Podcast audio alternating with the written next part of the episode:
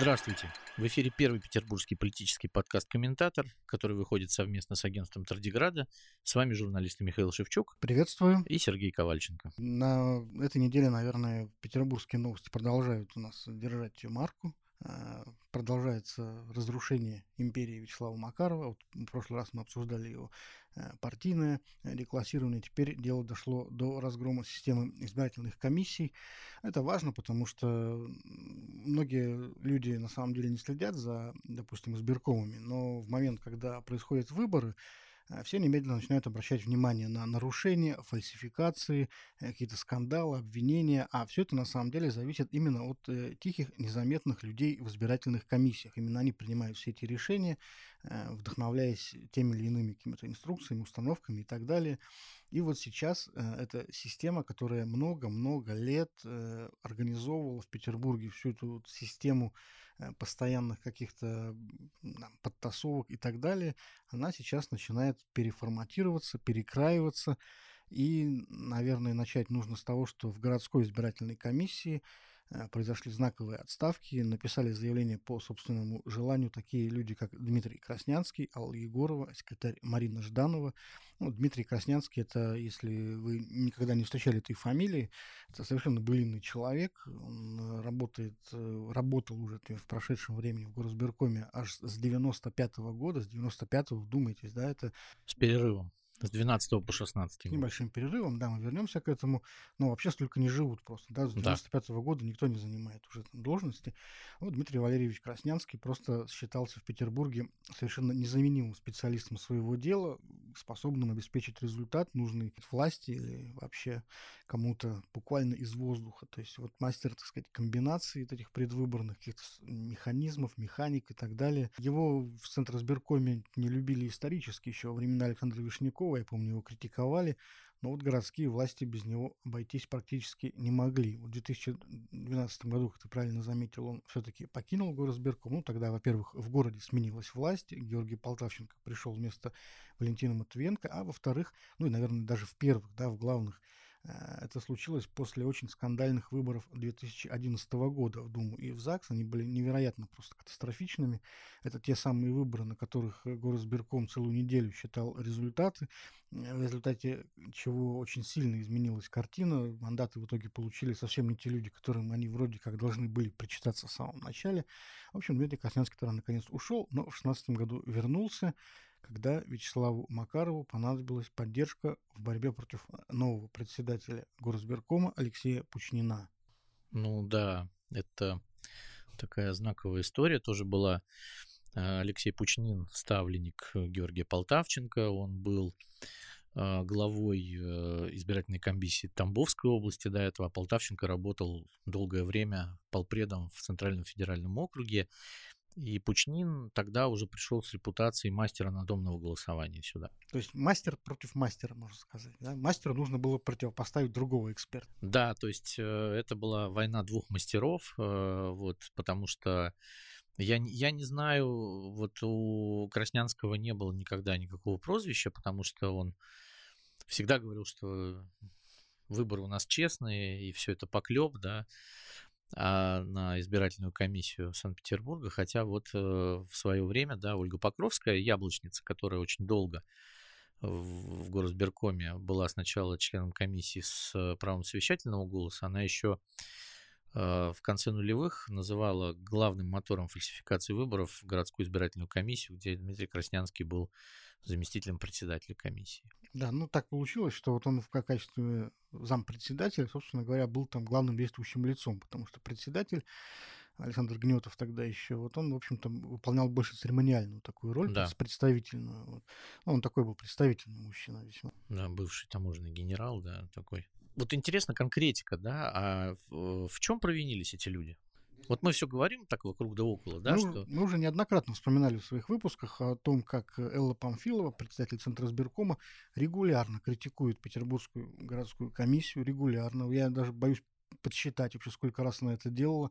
Ее не устраивал ни один из председателей. То есть кто бы не приходил на эту должность, в кресло председателя горосберкома, все равно дело заканчивалось одним и тем же, да, массовыми скандалами, массовыми нарушениями, жалобами, и вот э, Элла Памфилова сделать не могла э, ничего.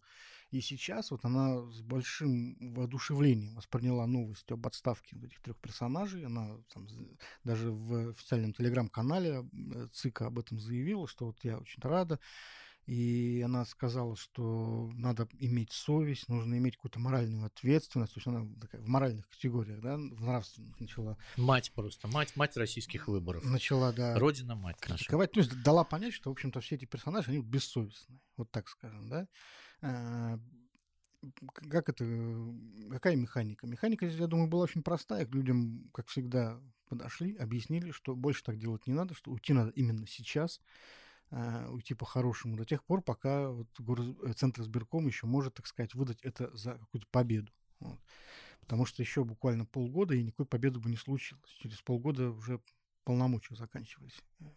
Слушай, ну я еще к тому, как бы, что э, вот э, я полностью посмотрел э, заседание Центра избиркома, которое было сразу после выборов 19 числа там, или, или значит, 19-го, 20-го, там почти каждый день шли эти заседания в сентябре. И было такое вот финальное заседание, где Элла Памфилова обрушилась на Петербург уже прямо с буквально там обвинениями в фальсификациях. Но э, вот мне было очень странно, что э, там практически все вот э, были прекрасные председатели избирательных комиссий, то есть председательница Кемеровской избирательной комиссии. Вот Элла Александровна ей говорит, знаете, вот вас султанатом называют, да, а я вот смотрю на вас, такая прекрасная женщина, мы вот поменяли председателя, и как там все хорошо. А потом я смотрю на результат, который в Кемеровской области, да, и я понимаю, что да, вот чистый султанат, как бы, да, а, по сравнению с Петербургом. А, вот в Дагестане мы поменяли председателя комиссии. Вот посмотрите, какой хороший молодой человек. Вот он прямо чудесный, замечательный. А, и, и он ей тоже подыгрывает, да, и вы у нас, Элла Александровна, куда же мы без вас? И вот так вот полтора часа этой фантасмагории я потом выписывал себе, да, и смотрел результаты всех этих регионов. И на их фоне Петербург смотрится более-менее прилично, ты знаешь. Несмотря на все вот эти вот э, крики и вопли, когда там у Единой России в Кемерово там под 70% результат. Ну, про Дагестан я вообще молчу, как бы. Э, про, ну, вот более-менее из того, что я слышал, э, прилично выглядела Тверская область, где губернатор Руденя, который переизбирался, у него был 51% он победил, да, ну, ну это вообще представить невозможно сейчас в России. И Единая Россия набрала что-то 31 или 32%. То есть, ну, как бы, э, а в остальном это все просто какие-то ну, фееричные результаты. Ну, так, так не бывает. И даже с точки зрения политической науки, да, там и всех людей, которые этим занимаются, ну вот так не бывает, да. И вот э, Элла Памфилова, она просто вот этих людей, ну, а, они такие, да, Элла Александр, и вы у нас прекрасная, и да и вы у меня такие замечательные, как бы, да. А потом выходит Питер, где там, ну, чуть, чуть больше 30, как бы, да, и, и получается, что у нас просто вот такой центр какого-то ужаса. Что происходит с Петербургом? Я попробую, э, так сказать, э, сформулировать версию, но дело именно в конфликтности. А, мы как-то говорили об этом, что дело не в том, чтобы на выборах не было нарушений. Дело в том, что об этих нарушениях не, некому было рассказать. Вот в этом и есть как бы концепт честных выборов вот по-российски, да.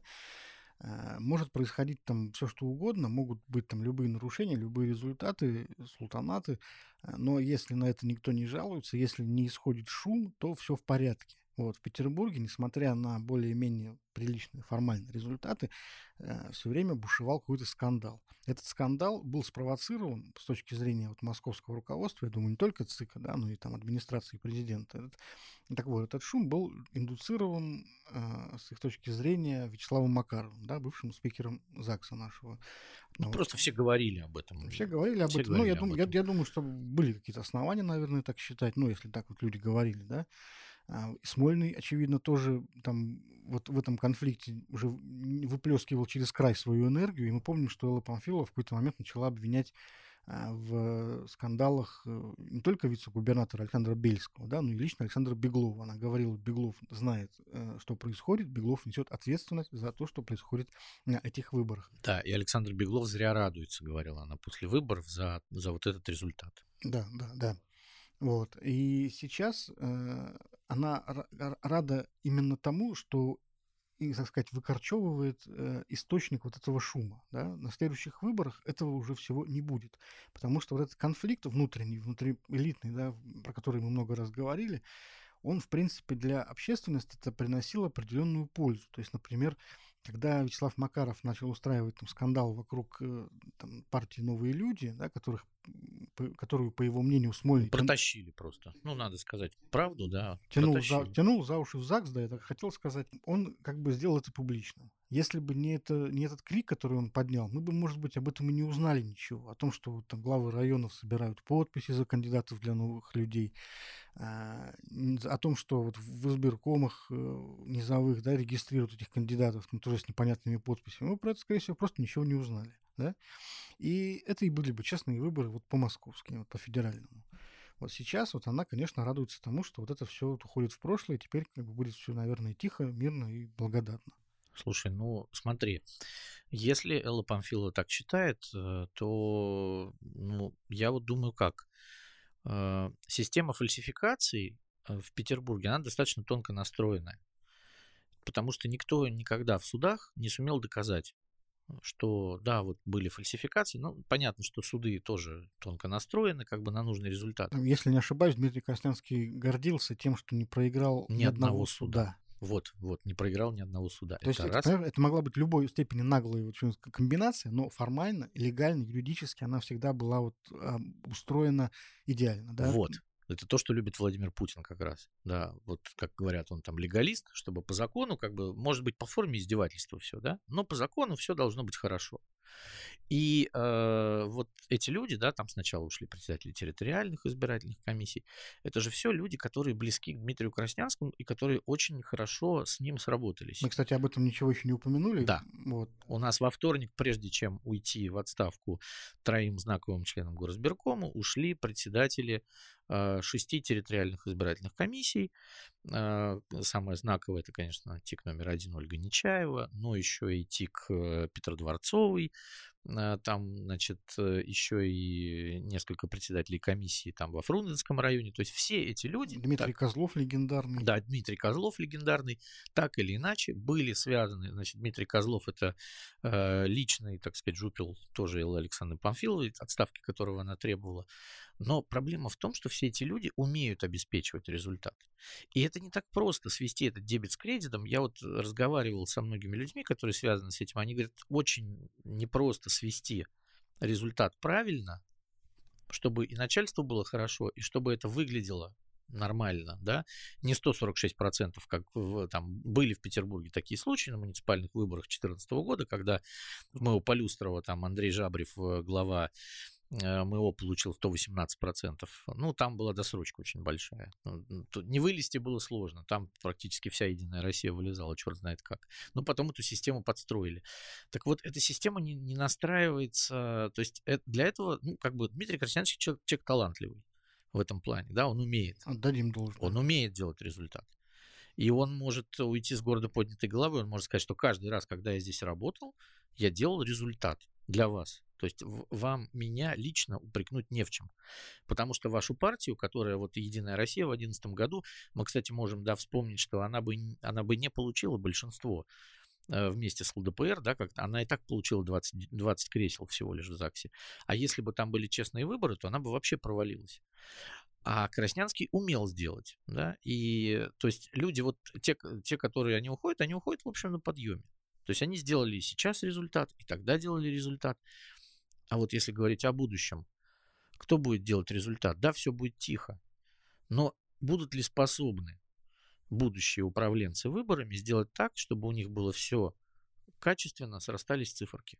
Ну, я думаю, что просто на это не будет уже обращать внимание. То есть могут... Ну как? Ну подожди, ну смотри. Ну, могут заять ну, если там будет, там будут везде про... Потому что вот, например, смотри, э, Последняя история про Пучнина. Значит, Алексей Пучнин в 2014 году отметился тем, что у него были муниципальные выборы. И он так и не смог подвести их итоги.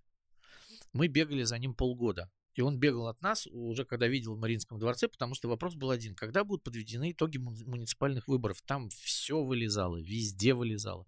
Кстати, Дмитрий Краснянский тогда, с 12 по 16 год, в комиссии не работал. И у них сразу начались проблемы с цифрами. И это было видно. И когда я помню, что вот перед отставкой незадолго, там уже даже Полтавченко не стал вступаться, который Пучнина притащил, э, было прямое включение, значит, Пучнина э, на телеканал 100 тогда еще, на Исаакиевской площади он вышел, когда ему задали этот вопрос, он просто убежал из кадра. Ему было нечего сказать. То есть это не такая простая история. А потом вернули Краснянского, и с цифрами все сразу стало в порядке. Нет, нет, я хотел сказать, что ты, безусловно, прав, наверное.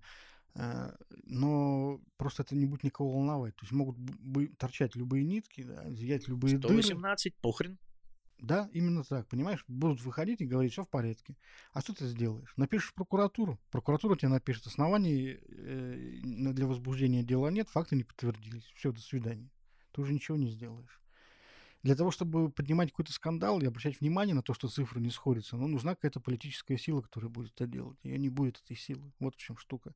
И поэтому, действительно, да, я думаю, никого не будет волновать там, что сходится, не сходится. Так они не будут нигде сходиться. У них ну, по всему городу будет трещать. Ну и что? Ну и что? А что вы сделаете? А что вы сделаете, да? Вот ничего нам не сделаете. Вы же ничего нам не сделаете, да? Мы же все законы уже приняли, как бы, если вы посмеете выйти на улицу, вас там побьют или посадят, как бы. Ну, понимаешь, это уже тогда другая реальность совсем.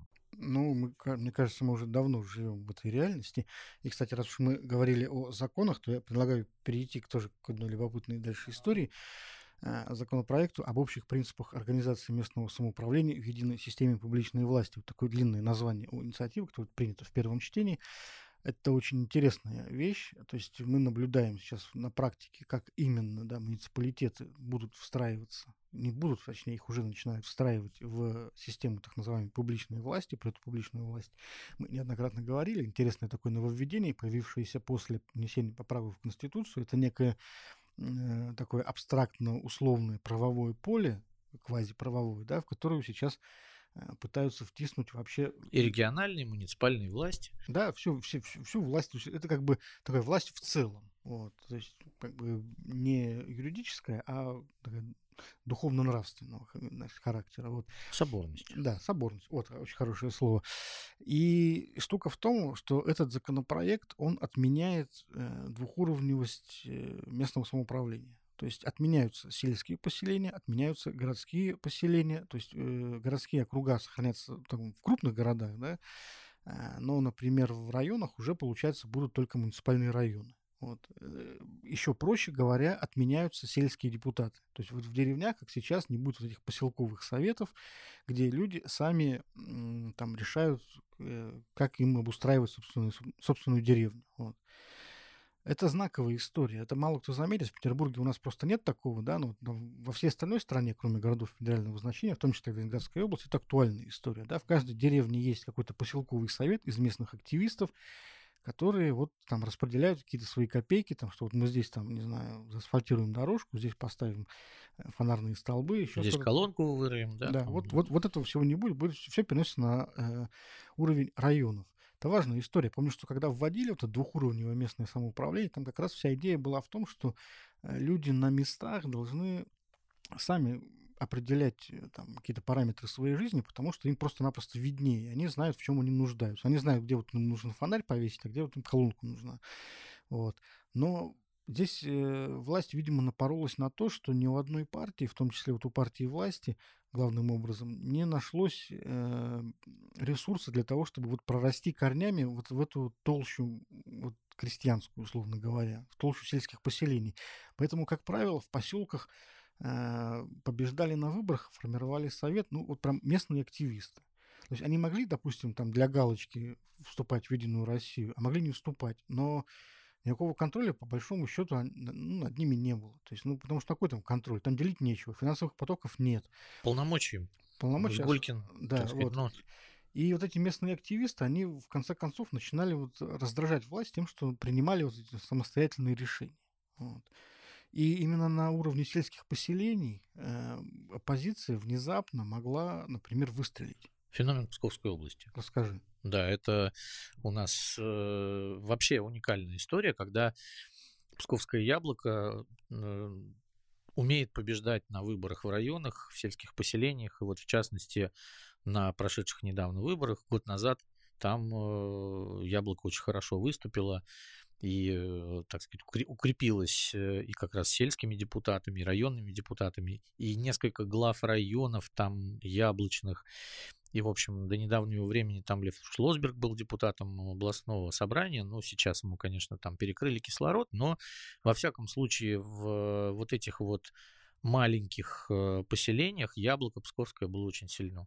И местные активисты, которые пытались добиваться каких-то вещей, там газификации городка, там э, подачи воды, там э, хлебозаводик маленький спасти, пустить автобус э, по деревням для того, чтобы там со школ детей собирать. Вот такие вещи они делались, то есть это были люди знаковые, которых местные жители, в общем, одобряли. Сейчас этого всего не будет это все будет встроено в, в эту единую систему публичной власти, и при этом вот этот уровень низовой, он упраздняется, получается. Да. То есть вот ты, ты, например, если живешь в деревне, тебе надо там автобус куда запустить, да, вот это есть такая мысль, ты должен уже будет ехать не в район, да, не к своим каким-то местным, да, депутатам обращаться, которые у тебя под боком на соседней улице живут, а ехать куда-то вот там в район, и там с Челобитной, сдать в приемный, и вот там... А там, понимаешь, власти района, да, у них как бы таких деревень много, когда до тебя дойдут руки, там, автобус какой-то, ну, в общем, это все для человека простого, наверное, конечно, негативно. Это, пло, это плохая история.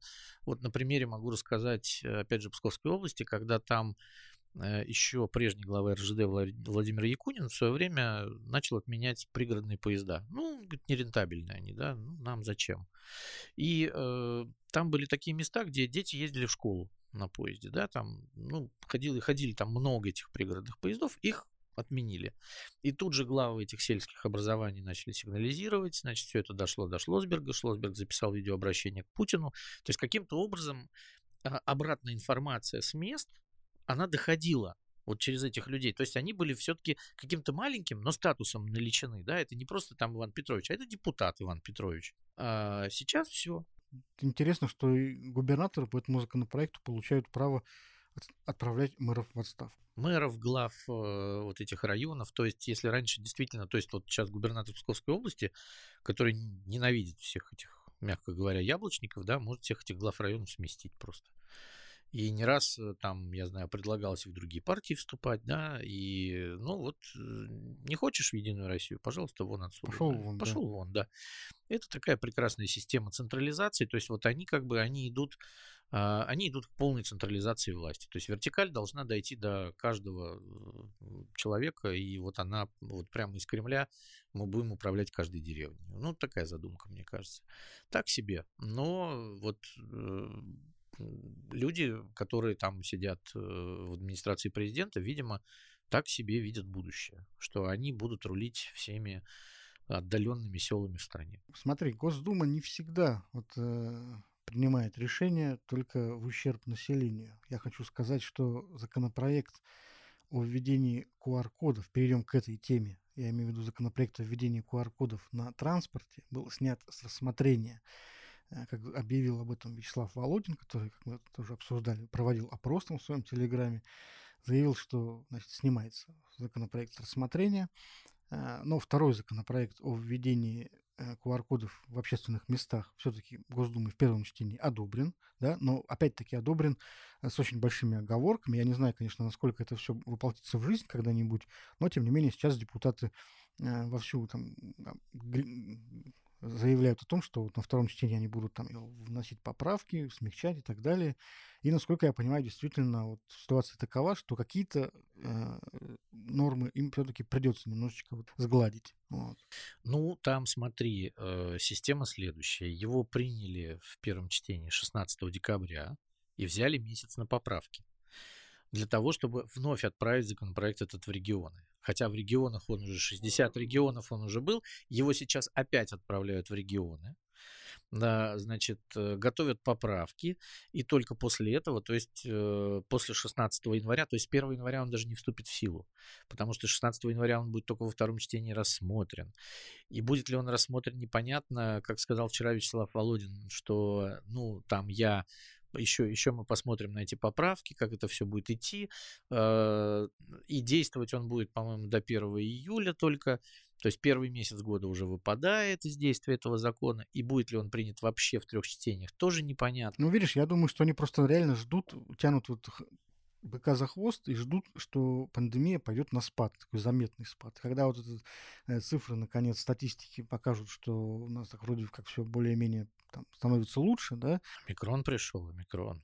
Ну, омикрон. Микрон когда еще придет? Он уже пришел к нам, все уже. И он быстро достаточно распространяется. Ну, я думаю, мне, мне кажется, что вот они надеются, что как-то вот рассосется, короче, само собой, тогда можно будет так немножечко это все на тормозах спустить. Слушай, ну они тогда глупые люди потому что оно уже не рассасывается два года ровно. Вот скоро мы будем 1 февраля праздновать ровно два года, как оно к нам пришло, и мы все думаем, что оно рассосется, оно все не рассасывается, и никак не рассасывается, и количество больных и умерших все не уменьшается. Нет, ну все-таки э, количество заболеваний уменьшается. Ну, ну, чуть-чуть по данным оперативного штаба, но Петербург на прошлой неделе, я тебе могу сказать, вышел на первое место. То есть Москва уже даже по данным вот этим официальным в Петербурге больше чем в Москве. Ну, это все частности, потому что придет, э, как бы это, омикрон придет, порядок наведет. Да, ну вернемся к QR-кодам. Там очень интересный сам процесс принятия был, потому что коммунисты э, пришли с баннером э, в зал заседаний, даже чуть не устроили там драку. Не хотели там повесить этот баннер где-то в президиуме, там их не пускали. В общем, все было так и немножечко напоминало вот Верховную Раду Украины. Они растянуть его пытались на своих местах. И я просто смотрел трансляцию, там было очень смешно, когда все это началось, у трансляции сразу сразу начались проблемы. Ну, ну вот. это стоило ожидать. Да, то есть Вячеслав Володин начал кричать на них, что вы нарушаете регламент, и мы вообще там, э, и мы это передадим в комиссию по этике, и мы будем с вами разбираться в другом месте. То есть воплей было много с двух сторон. И потом пришли единороссы, которые начали говорить, пойдем выйдем. Вот. А, ну, там коммунисты тоже мужчины солидные, все, которые это сделали. Золотой пистолет никто не достал? Нет, золотой пистолет, слава богу, никто не доставал. Там вот. раньше были такие персонажи. Были, да. Вот. Э, но это все было в коридоре. Доставать э, на заседании при трансляции, это было бы очень колоритно. Я бы, кстати, понаблюдал бы за этим боевиком в прямом эфире. Это было бы классно. Особенно если еще и применить этот золотой пистолет, хотя бы даже в воздух. Да, так вот, э, собственно говоря, что получается? Власть все-таки откатила назад, чего она испугалась? Если они вот настолько сейчас чувствуют себя уверенно, что могут вот любую власть, собственно говоря, демонстрировать невозбранно. В чем здесь это дело? Очень большая реакция активной части э, антипрививочников э, и людей, которые против QR-кодов, потому что подписи собирались по всей стране, еще вот в выходные за, за сутки до этого активно шел сбор подписей. Они собирались собирать их до 16 числа, потом везти к Путину в Москву со всех концов России.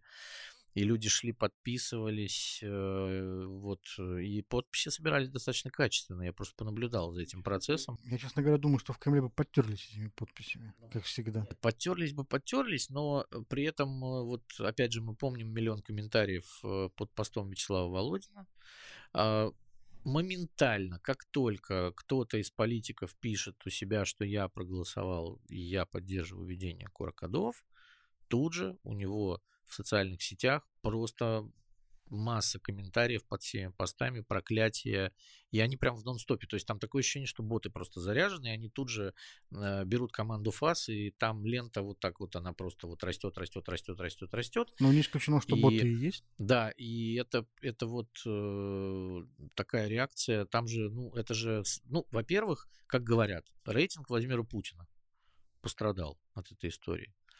А во-вторых, э, говорят, что вот э, это как раз та самая часть путинского электората, с которой они не хотят ссориться. То есть это свои, социально близкие. И поэтому никто их не трогал, когда они выходили на улицы протестовать. А, никто не препятствовал этому сбору подписей, потому что в Петербурге в пяти бизнес-центрах в открытую это шла эта история. А, я представляю себе, если бы там какая-нибудь э, открытая Россия, там признанная иностранным агентом, устроила бы сбор подписей за отставку правительства или Путина, самого страшно сказать, я думаю, что через пять минут уже всех разогнали бы, а здесь собирали именно подписи за отставку правительства, там депут... Государственной Думы, а и за еще там был такой пункт признания выборов недействительными, вот эти, которые были в сентябре. То есть всех но вот, но свои, как бы, своих не тронул. Ну, мне кажется, что вот подписями не потерлись только потому, что высказался Владимир Путин как раз на эту тему. Когда он сказал, что тут под Новый год не надо вводить такие ограничения, слишком жестоко. И тут все сразу сориентировались. Понимаешь, вот помнишь, мы когда говорили э, о том, что Володин собирает сразу два мнения народа, да, вот один из комментариев, другой из ну, региональных да. парламентов. И вот он же очень хитрый человек, да, он старый опытный политик. Он очень ловко этим всем воспользовался.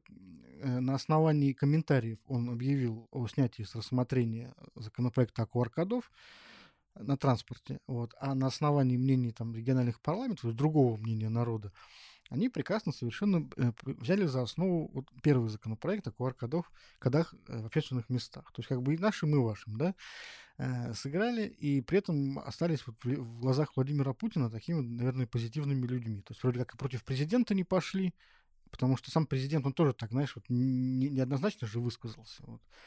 То есть они полностью вот сумели сыграть вот в его настроении, да, срезонировать с ним. Говорят, что президент получил какую-то социологию неприятно для себя.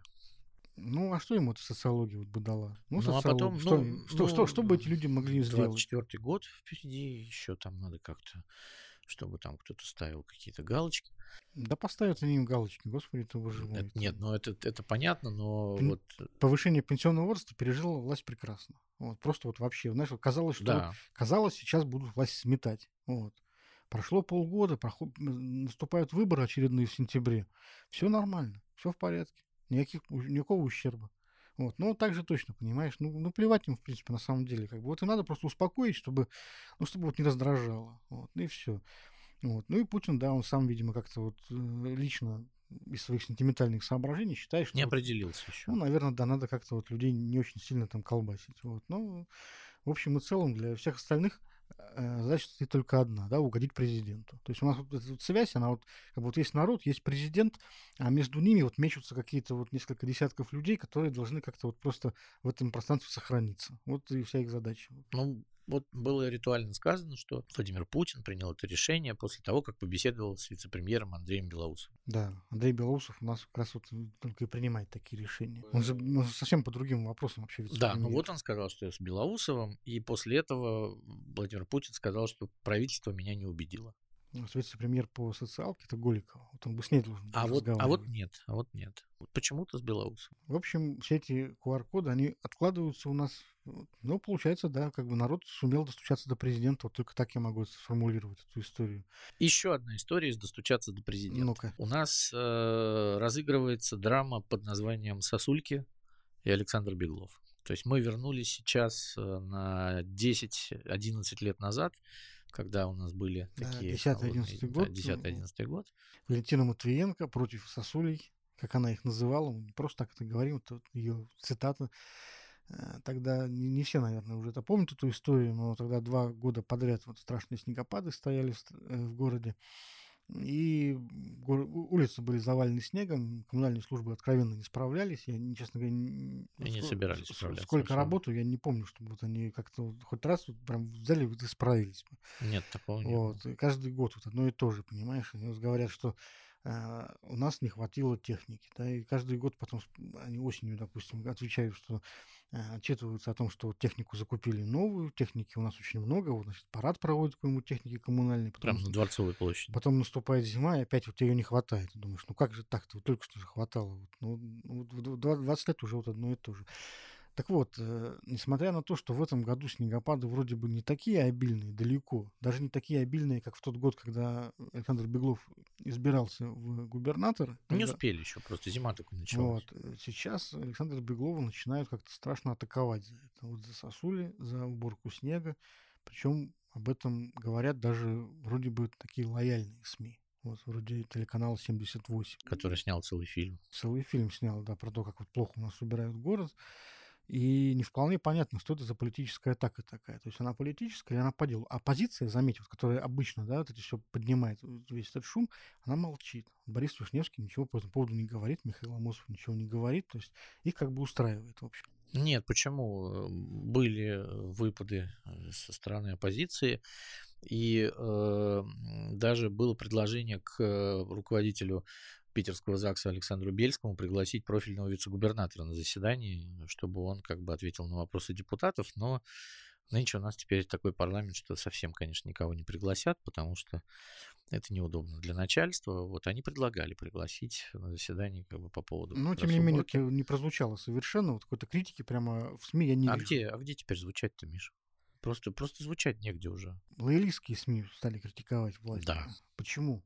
Вот. Полпредство как-то недовольно губернатором или что? Э, у губернатора сейчас получается вот э, четвертый год срока полномочий, да? Да. Вот, четвертый. То есть по-старому это на самом деле был бы вот уже у него предвыборный год. Надо было бы уже как-то готовиться к переизбранию, э, рассказывать об успехах и так далее. Вот. Ну, сейчас у него побольше времени уже, пять лет, но тем не менее, тем не менее близится этот срок, вот, и, очевидно, сейчас будут как-то пытаться все-таки сдвинуть Александра Беглова с места. Ну, э, Здесь можно вспомнить, что замполпреда по внутренней политике Любовь Совершаева, она же вот Ковальчуков, говорят, курирует вот эти все медиаресурсы.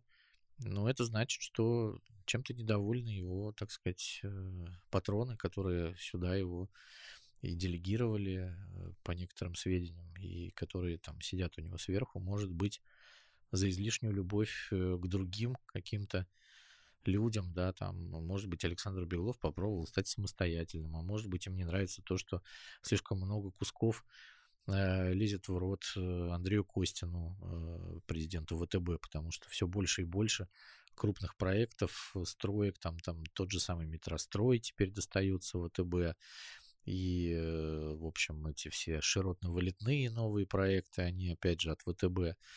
То есть э, тем же самым Ковальчукам и Ротенбергам, а людей Ротенберга вообще отсюда выдавливают. Им должно быть обидно, потому что, ну, мы вроде тебя сюда привели, как бы, да, а получается, что ты сменил хозяина, а у того хозяина еще своих СМИ нет, поэтому, возможно, сейчас и, ну, и Пригожин тоже, ну, тоже уважаемый человек, который может быть недоволен тем, что партию Родина, партию Родина же не пустили, не пустили на выборы, да. правильно? Вот, да еще и так некрасиво не пустили, бортанули там, а партия Родина хотела, и Пригожин хотел, вот, не получилось. Ну, то есть давай пока зафиксируем эту историю, что вот э, официальные СМИ, которые связываются влия... влиянием полпредства, начинают сейчас критиковать Смольник, критиковать Беглова, и Александр Беглов нажив... начинает наживать себе все больше неприятелей. Вот, и поэтому, возможно, его следующие выборы будут так, не такими простыми. Не такими простыми, как кажется, если вообще будут. Ну да, потому что тут же у нас не демократия какая-то, да, у нас же еще надо муниципальный фильтр собрать. Ну, видишь, вот если люди сейчас вот хотят атаковать Беглова, то они просто включают старый механизм, э, вот, который привел в свое время к отставке Валентина Матвиенко. Вот. Мы э, что помним, да? Это А снегопады, Б это малый бизнес, и В это разрушение исторического центра. И, собственно говоря, зачем изобретать велосипед? Вот. Если сейчас, там, через какие-то полгода, например, год, мы начнем э, видеть э, в, в, в публичном пространстве там, кампанию там, за сохранение исторических зданий, да, с, опять-таки с критикой Смольного, то, в общем, можно будет делать более далеко идущие выводы. А мы увидим, скорее всего, такую кампанию, вот, потому что у нас еще там Охтинский мыс впереди, и не только, вот, много чего, и строительство э, намечается высокоскоростной магистрали для этого, там уже поднимались эти вопросы. В общем, по мере выхода из пандемии проекты опять начинают как-то возрождаться понемножечку, оживать, и, конечно же, их будут э, делить. Да. Вот. Много очень интересно. Вот на самом деле эта история ведь она уже почти дошла до Кремля, потому что актер Иван Краско обратился к Владимиру Путину, что не могу спокойно царь надежи выйти из дома, как бы снег, там, сосульки и все такое. И уже Дмитрий Песков как бы сказал, что ну, мы не получали пока это заявление, но они явно знают, да, что оно существует. Это плохо для э, властей, которые, в общем, плохо для Смольного. Это плохо, что, что они знают уже об этом, да, потому что в прошлый раз э, зимой 19 года легендарный даже вот Иван Ургант приезжал и демонстративно чистил снег и колол лед около подъезда дома своей бабушки. Лопата Беглова и все такое. да, Лопата Беглова. все эти Да, мемы. а теперь все это пришло, и ему могут сказать, ну что же, Александр Дмитриевич, про прошло время, они как-то ничего не поменялось. Мы же тебе тут, мы же тебе даже газпромовских денег дали, чтобы ты не обделал. Мы тебе из Москвы присылали коммунальщиков. Коммунальщиков присылали, да, у тебя там плюс 40 миллиардов, как бы, да, ты же, ну, ну ты можешь на эти деньги как-то убрать город. Александр Дмитриевич. А это только в этом году, да, в следующем году еще больше там «Газпром» заплатит. Ну, как-то употреби, как бы, да, вот в Москве-то вроде все ничего. А, поэтому, мне кажется, вот по мере вот, это, вот этих вот а, каких-то ссор с э, большими уважаемыми людьми и там даже бывшими членами кооператива «Озеро», у Александра Беглова будут нарастать проблемы. Просто встает еще и вопрос о компетентности в том числе. Ну, будем... Конечно, потому что не надо класть яйца в одну корзину никогда. Будем следить за этой ситуацией. Просто вот сейчас зафиксируем, что вот эти тенденции, они начинаются. Я под конец хотел бы еще, знаешь, один немножечко анекдотический истории, э, случай обсудить. Э, запрос был принят на последнем заседании э, Петербургского законодательного собрания, запрос губернатору Александру Беглову э, по инициативе единоросса Александра Кущака наш парламент обратился к Беглову на полном серьезе, вот сейчас не шутка, с запросом ввести мораторий на установку вышек сотовой связи, в том числе вышек 5G, потому что жители жалуются депутатам на то, что вот эти вышки их облучают, влияют на здоровье, Э, люди плохо спят, у них болит голова. Вот. И вот депутаты, собственно говоря, э, решили э, запросом обратиться. То есть количество перешло в качество. Здесь я хочу обратить внимание особенно да, на то, что вот за запрос проголосовали 48 депутатов из 50. То есть воздержался лидер фракции «Новые люди» Панов и вот один единорос Бондаренко отсутствовал. Да, вот два голоса, остальные все 48 человек. Они, видимо, тоже все замучены вот этими обращениями от бабушек, которых... А может быть, сами замучены вышками 5G? Может быть, и сами, да. Вот они, понимаешь, коммунисты, да, поддержали, которые, в общем, я удивился, потому что люди немножечко такие должны быть вроде как научного склада, да, ума. Ну с чего? Слушай, они там против QR-кодов выступали. И в их рядах, в их рядах, понимаешь, до самой смерти находился Жарес Алферов, Нобелевский лауреат, академик, который, собственно говоря, эту, собственно, ну, сотовую связь изобрел, по большому счету, ну, грубо говоря, да, вот эти сверхчастотные усилители. Он бы им, конечно, может быть, объяснил бы, в чем дело, но вот он уже, к сожалению, скончался, и теперь объяснить, видимо, э, некому совсем. Новые люди, вот кроме Панова, проголосовали, тоже вот люди, которые позиционировали себя как прогрессисты такие, там, капиталистические э, персонажи вот э, не очень понятно. Это вот, понимаешь, сама по себе вот эта борьба против вышек, она вот, если вы, ну, не знаю, встречали наверняка эти новости, она по стране идет уже много лет. Не только по нашей. Не только по нашей, да, вот вообще по всем мире, да.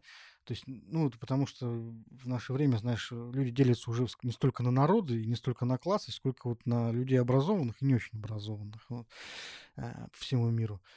Так вот, э, смотришь, да, там то трактором вышку снесут, то спалят ее к чертовой матери, то какой-то народный сход устроят там, с палаточным лагерем, там сатанинские антенны не пустим.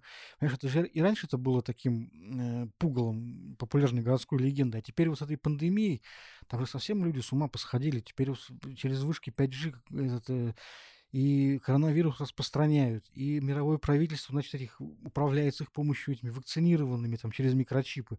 То есть э, такое сумасшествие достаточно приличное, да, но вот сейчас депутаты этому, этой всей анархии, да, придают такое вот официальное измерение. То есть сейчас это официальное мнение вот органов власти. А мне вот интересно, чем их устраивали вышки 4G? Что, что сменилось в вышках 5G?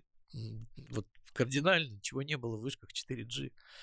И почему вдруг здесь вот, э, вот этот вот фонтан возник мировой, да?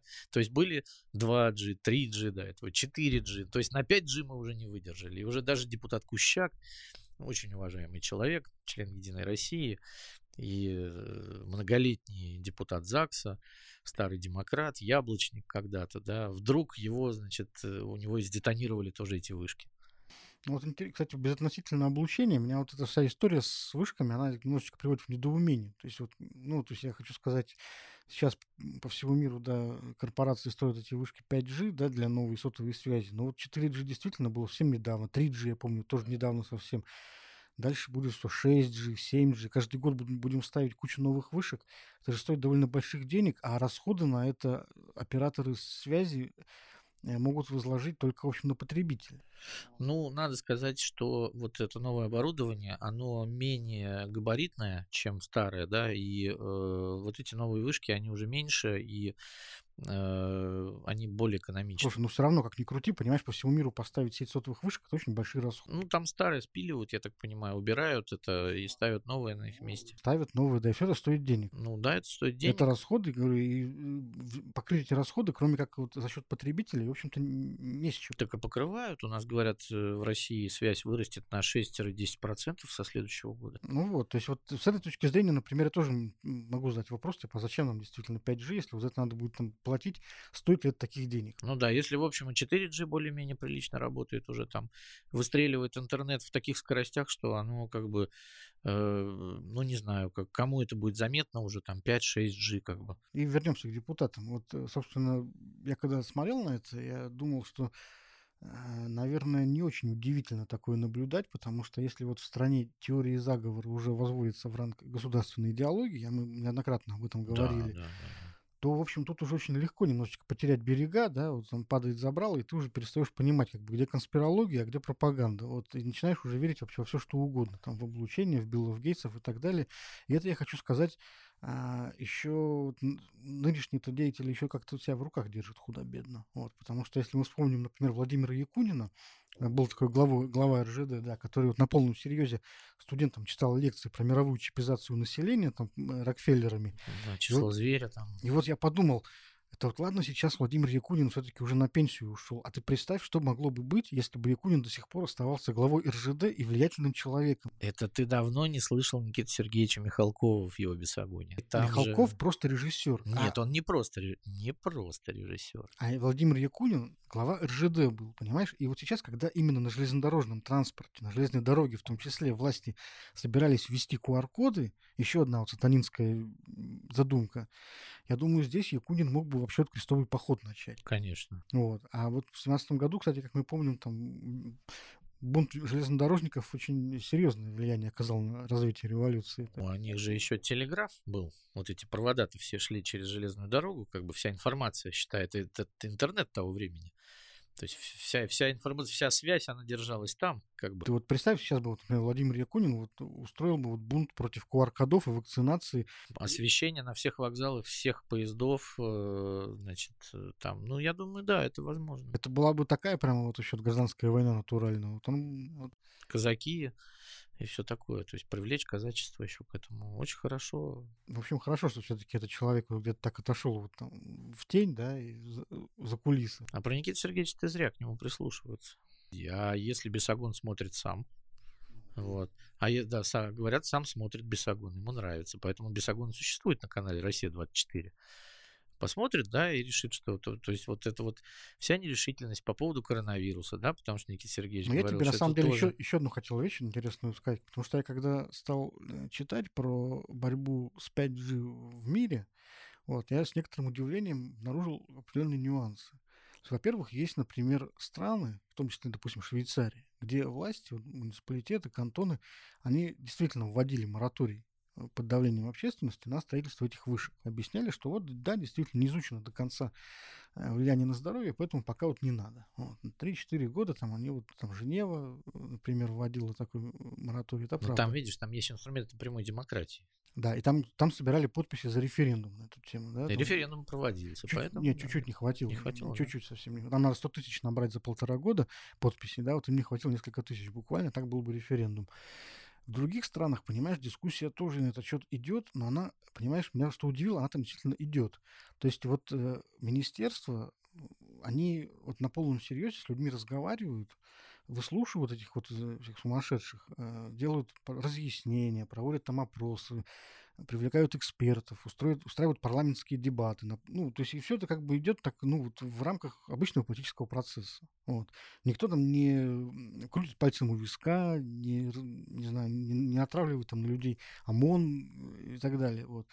И меня это удивило немножко. Я подумал, ну, почему, собственно говоря, вот люди, очевидно, ну, там, не по делу перевозбужденные, так скажем, да, а с ними разговаривают, их выслушивают. Вот все равно, даже если они несут чушь. Просто их много стало, мне кажется. Тут уже качество перешло в количество. э, там, посмотри на количество антипрививочников в России. Говорят, что больше 30%. Ну, как к ним не прислушаться? Как с ними не разговаривать? Это много. А в мире почему так делают? Ну, потому, ну, ну, ты же правильно сказал, что люди дел, делятся на образованных и необразованных. Люди стали меньше читать. Это факт, факт. А, люди стали меньше ходить в музей, да, они все больше сидят в интернете и э, смотрят всякие дурацкие смотрят видеоролики. дурацкие видеоролики. Кто-то что-то сказал, а я, понимаешь, вот э, если раньше там э, дурак мог прочитать одну книжку за свою жизнь, понять сразу все, да, и решить, что вот, вот это вот все правильно, все, все, что было до этого. А, а сейчас вот можно посмотреть один ролик и все, и понять, что да, все, все, вот так. Телоиды захватывают планету. В голове все сложилось, и э, люди действительно не очень образованные, не очень начитанные, да, там, э, ну, сколько было смеху, да, когда там в семнадцатом году корреспондент «Дождя», который сейчас объявлен иностранным агентом, выходил в Москве и спрашивал, кто такой Ленин, да. Ну и тогда уже молодежь практически не знала, кто это такой, да, там давали какие-то абсолютно абсурдные ответы, и мы над этим смеялись, а потом ведь вот это вот все количество, оно перерастает, в, э, точнее, вот это качество, оно перерастает в количество. Все меньше эти люди воспроизводятся. Все меньше, когда ты приходишь в гости, да, ты видишь, что в, в каких-то квартирах вообще нет книг. Ну, нету их, да. Ну, потому что, а зачем? Ну, это же захламляет, пылит, как бы, да, сейчас же все есть в интернете, в электронном Электронные виде. книжки, а да? уже, а уже, ну, так и большинство этих людей-то и не читает, на самом деле. Они как бы просто вот э, знают, что говорить. Вот, смотрят ролики, э, и вот это видно, кстати, по даже там по нашему образованию, какое оно было чуть другое, чем сейчас. Э, качество образования снизилось объективно. Ну вот я могу судить по, там, по, по себе, да, и по своему ребенку. Снизилось оно. Вот. И люди, конечно, становятся, и, и, и да, и когда им говорят специалисты, что ну вот, ну прививка не может влиять на ваши вот эти, она, на Западе там нет противопоказаний практически против применения прививок, кроме анафилактического шока. Ну потому что на остальное все она не влияет. У нас заламывают руки и кричат, что мне нужен методвод, блин. Ну, э, и, и сидит целая Госдума, я за этим наблюдал. Да, нам надо разработать критерии методводов этих. И чему мы удивляемся? Мне кажется, нечего удивляться. Но все-таки, все-таки, вот какой механизм здесь лучше, да? С такими людьми надо разговаривать надо. Или, не, а или, ними, или не надо? А, а с этим придется жить как-то. Потому, они, они избиратели, они граждане, они твои соседи, они в конце концов твои родственники. Пришел вот к такой мысли, что вот если к тебе приходят, да, даже, ну, я, я давно уже отстаиваю этот тезис, да, человек имеет право быть идиотом. Имеет. И даже если ты, к тебе, вот ты власть, так, приходят люди там с полной какой-то ерундой, ты все равно обязан им объяснять, разъяснять и доказывать что-то, да, и убеждать их. Потому что в России вот действительно вот эта партизанская война против вышек, она идет уже по всей стране, да, уже не один год. А никто, по большому счету, к этим людям не вышел, ничего им не объяснил. Вот. Ну, не пытается их убедить никак. Вот. Просто тебе пошли в задницу. Вот если бы Путин выступил когда-нибудь на это счет, у нас же как, у нас проблем, у нас, про, у нас проблема возникает, когда Путин выступает. А раз все сразу берут под козырек и бегут там э, нянькаться. Вот. Пока Путин не сказал, проблемы не существует вообще, в принципе. Все пошли, значит, лесом. Вот. вот пока Путин не, не выступил, не скажет, что вот не надо, короче, устраивать там мусорных свалок, да, в Шиесе. Вот будут ОМОН, ОМОНом, короче, всех бить, всем плевать, все такое. Как только Путин выступил, все давай сразу, значит, там что-то обсуждать, дискутировать. Да, а, действительно. А, вот, да, да, да. Вот. да, да. Ай-яй-яй. QR-коды, вот эти режимы. Пока Путин не вышел, вот, не сказал, что вот надо бы все как-то мягко, да, перед Новым годом-то не надо вот это вот. Никто бы ничего не переносил, не снимал с рассмотрения. Плюнули бы вот как с повышением пенсионной реформы. Это вот такая советская история, да, вот. Э, Инерция мнения царя очень важна. В советское время, когда вот какой-то проект запускался, там никто, никому в голову не приходило поинтересоваться мнением людей, вот местных. Надо проложить железную дорогу там или трубопровод, или завод построить, вырубить тайгу, идем вырубаем. Квартал, всё, к реки, мать. да, там устроить кучу плотин на Волге, где исчезла рыба потом.